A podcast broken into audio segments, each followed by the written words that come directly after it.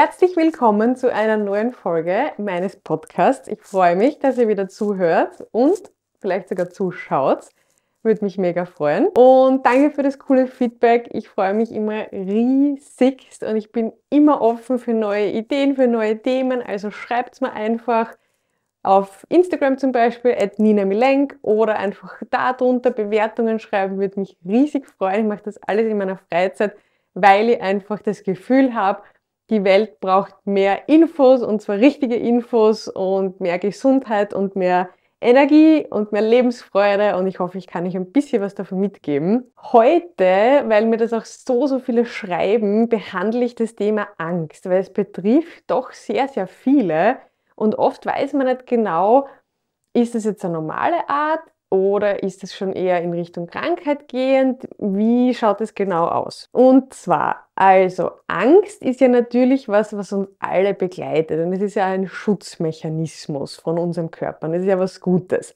Wir müssen ja Angst haben, eben aus der Urzeit her. Wenn wir nicht Angst gehabt hätten, dann wären wir jetzt nicht da, wo wir sind. Denn, und die Angst hat uns auch immer beschützt. Jetzt ist aber die Frage, wann wird diese Angst zu etwas, wo ich sage, das ist unnötig, beziehungsweise es wird schon in Richtung Krankheitsbild gehen. Und wann muss ich was tun? Wieso ist es überhaupt da und so weiter. Also krankheitsmäßige, krankheitsbedingte Angst ist es dann, wenn ich vor etwas Angst habe, ohne dass es eine Begründung dafür gibt. Also wenn ich jetzt ohne Grund vor irgendwas Angst habe dann geht es in die Richtung Krankheit. So allgemein kann man das natürlich trotzdem nicht sagen und deswegen gibt es einfach ganz viele verschiedene Arten auch von Angst. Die eine wäre mal eine Panikattacke. Das ist ganz plötzlich quasi von 0 auf 100 ganz, ganz schlimme Angst zu haben, ohne Grund, ohne dass ich weiß, warum was passiert und dann bumm, schaltet der Körper um und ich kriege wirklich eben, wie der Name ist, eine Attacke und boah, habe richtig, richtig Angst und weiß eigentlich gar nicht so genau warum. Und es hört dann meistens so schnell, wie es kommen ist, auch wieder auf. Und da dazu können natürlich alle Symptome der Angst. Symptome der Angst sind eben Zittern, Brustenge, Schwitzen, Sch Schweißausbrüche, Atemnot, also all die unangenehmen Dinge, die wir mit Angst und die es immer in diesen Zeichnungen gibt, wie wir früher vorm Säbelzahntiger geflohen sind, erhöhter Puls und so weiter eben einhergehen. Die gehören da dazu. Dann gibt es die Klaustrophobie. Die Klaustrophobie ist die Angst vor engen Räumen oder vor allem auch vor Menschenmassen in engen Räumen. Das haben sehr, sehr viele Menschen. Das ist sehr unangenehm. Dann gibt es noch soziale Phobien. Das wäre jetzt eher schon wieder, was ich vorher schon gesagt habe, also vor Menschen, von Menschenmassen, aber speziell auch vor dem Kontakt mit Menschen. Das heißt, wenn ich mich nicht traue, jemanden anzusprechen oder jemanden anzurufen oder wenn ich irgendwie hinausgehe, dass ich immer das Gefühl habe, die Leute schauen mich vielleicht irgendwie komisch an oder boah, ich fühle mich einfach unwohl, wenn ich mit der Menschen bin. Dann gibt es noch generalisierte Angststörungen. Das sind einfach ganz lang anhaltende Phasen von Ängsten und von Sorgen, die ich habe, die total unberechtigt sind. Also wenn ich mir jetzt Sorgen mache über Dinge, die wahrscheinlich nie eintreffen werden, das ist so eine generalisierte Angststörung.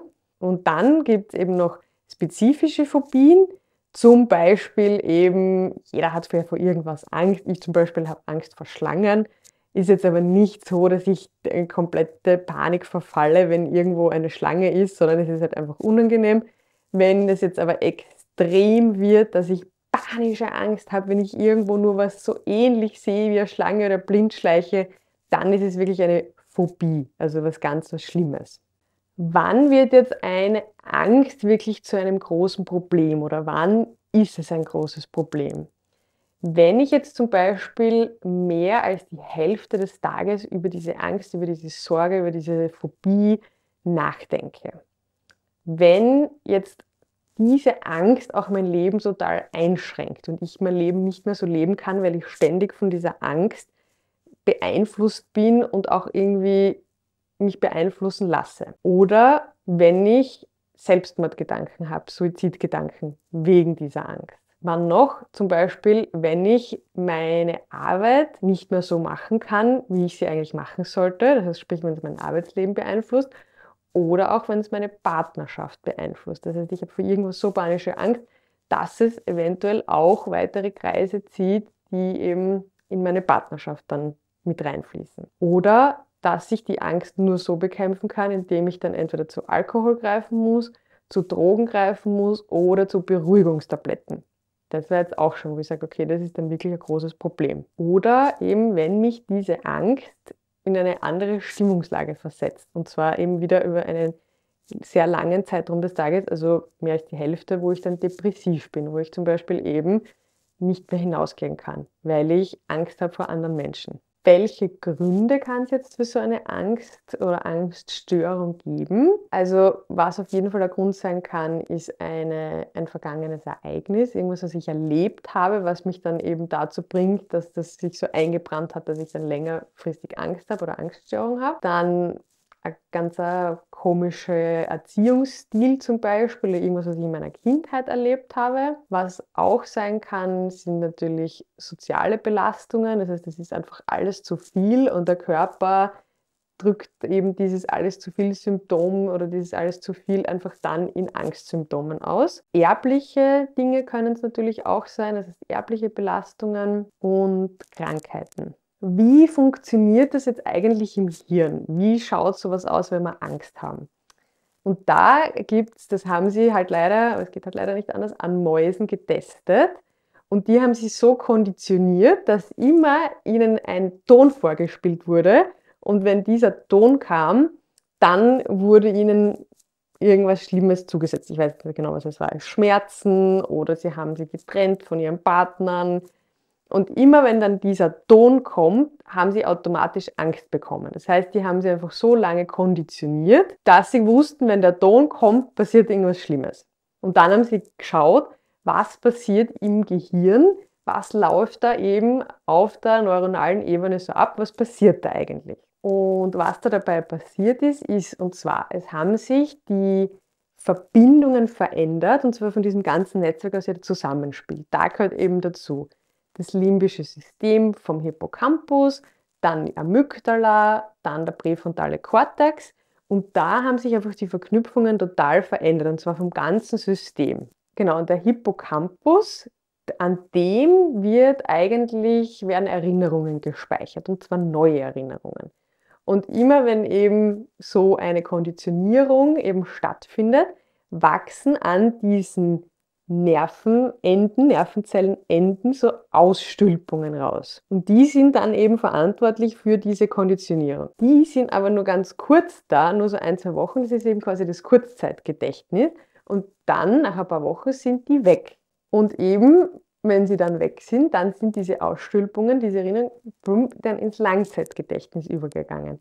Was natürlich richtig blöd ist, weil am besten wollen wir ja eine Angst, ich meine, es kommt immer darauf an, welche das ist. Manche Konditionierungen von Angst sind ja natürlich gut, weil wir sollen uns ja merken, okay, wenn die Herdplatte rot ist, dann ist sie heiß. Das ist natürlich gut, wenn es nicht gelöscht wird und wenn es ins Langzeitgedächtnis hineinkommt.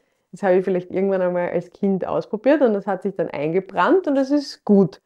Aber es gibt vielleicht auch konditionierte Ängste, wo ich sage, es wäre vielleicht eher besser, wenn es wieder gelöscht wird. Da sind die Forscher noch dabei herauszufinden, wie kann ich denn so eine Angst wirklich löschen. Löschen ist immer schwierig. Man kann sie neu programmieren. Man kann, das hat man eben auch bei diesen Mäusen getestet, ganz, ganz oft mit dem neuen, mit dem gleichen Ton ein neues Ereignis dann verknüpfen. Das heißt, dann wird eben diese Ausstülpung, die zuerst im Hippocampus war und dann eben im Langzeitgedächtnis, mit etwas anderem verknüpft. Hoffentlich haben sie das dann gemacht mit etwas Positivem, die armen Mäuse. Aber da ist man sich eben noch nicht ganz sicher, wie man die eben löschen kann. Das heißt, jetzt wissen wir mal ungefähr, wie sich das so bei uns im Gehirn abspielt. Viel wichtiger ist aber, was kann ich denn jetzt tun gegen die Angst? Kommt natürlich auch immer darauf an, welche Art von Angst es ist. Aber im, das Allerwichtigste, das ist immer Regel Nummer eins, Ängste, haben wir schon gesagt, die eher in Richtung, wir brauchen sie nicht gehen, sind Konditionierungen, sind Dinge, wo wir eigentlich keine Angst davor haben müssen. Das heißt, wir sollten uns dieser Angst stellen. Wenn ich Angst habe, zum Beispiel vor einem Fahrstuhl, dann wird die Angst, wenn ich jetzt immer nur die Treppen verwende, was ich zwar trotzdem empfehlen würde, weil es einfach viel gesünder ist und wir dadurch viel mehr Bewegung machen, ist jetzt eben nur das Beispiel.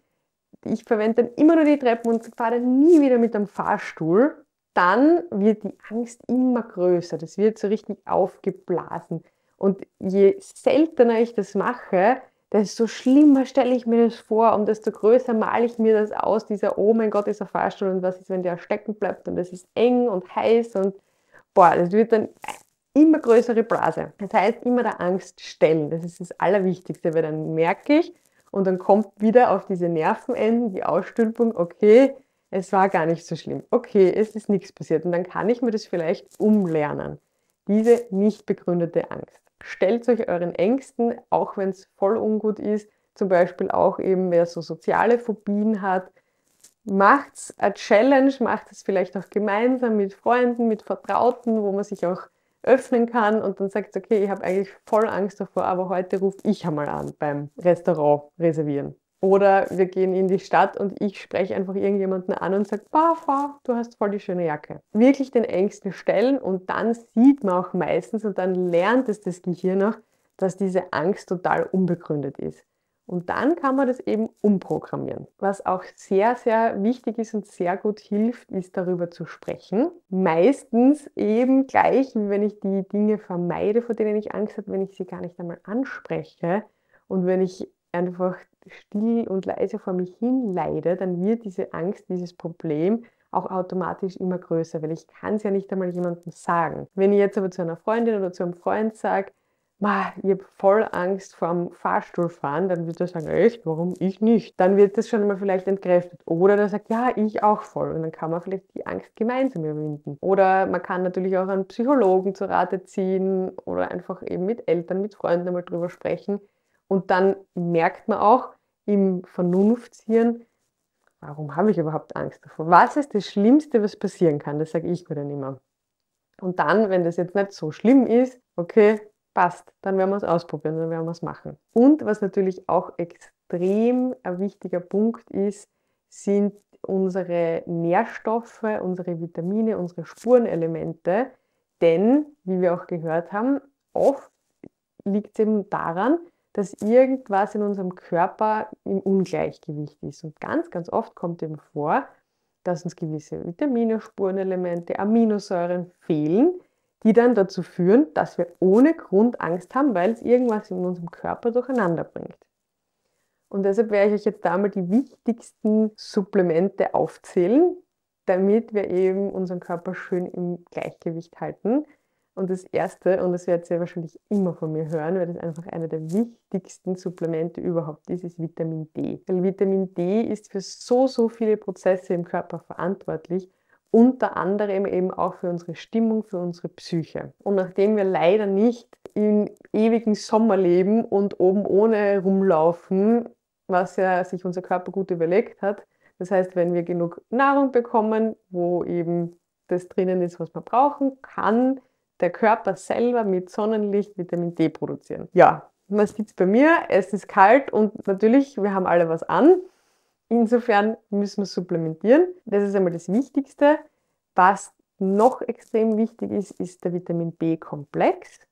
Ähm, da sind eben auch ganz wichtig immer alle Vitamin B-Sorten jetzt dabei, von B1 bis B12 weil die wirken nur, wenn von jedem Vitamin eben was dabei ist. Und die sind eben für die Nerven verantwortlich. Das heißt wirklich für die Nerven, die, dass wir eben keine Angst haben und auch für die Nervenbahnen, die verantwortlich sind, wenn wir Schmerzen haben. Zum Beispiel bei Kreuzschmerzen oder beim Ischiasnerv. Also wirklich richtig cool, alle Arten von Nerven. Der Körper unterscheidet jetzt nicht, ist das jetzt ein Nerv, der Schmerz, körperlichen Schmerz weiterleitet oder ist das jetzt ein Schmerz, der psychischen Schmerz weiterleitet. Und ähm, was auch noch sehr gut hilft, ist Tryptophan. Also eigentlich heißt es L-Tryptophan. Das ist eine Aminosäure und die ähm, ist quasi die Vorstufe, die wird dann auch umgewandelt im Körper, wenn es hell ist in Serotonin, unser Glückshormon, und wenn es dunkel ist, ins Melatonin, unser Schlafhormon. Und insofern, ganz praktisch, würde ich es dann halt eher nehmen, wenn es hell ist. Wenn ich auch Schlafprobleme habe, dann nehme ich eine früh, eine abends.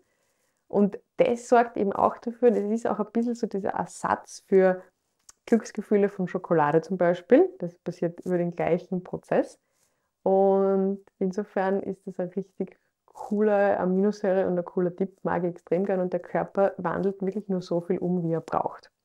Achtung, das bitte immer abklären mit dem Arzt oder mit dem Apotheker, falls ihr irgendwelche anderen Medikamente oder irgendwas einnehmt, immer mal zuerst fragen, weil zum Beispiel mit Antidepressiva darf man das nicht zusammen einnehmen.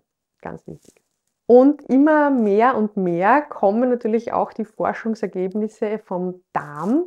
Der Darm hat ganz, ganz große Eigenschaften auf unseren ganzen Körper und auch auf unsere Psyche. Und deswegen ist ganz wichtig, dass wir einfach schauen, dass wir unserem Darm was Gutes tun. Das heißt, Zucker reduzieren hilft auch bei Angst, bei Panikattacken, bei Verstimmtsein, denn Zucker nährt unsere schlechten Darmbakterien und die schlechten Darmbakterien verdrängen dann die guten und die nehmen dann Überhand. Und wenn wir ganz viele schlechte Darmbakterien haben, dann kann das eben auch einen Einfluss auf unsere Psyche haben.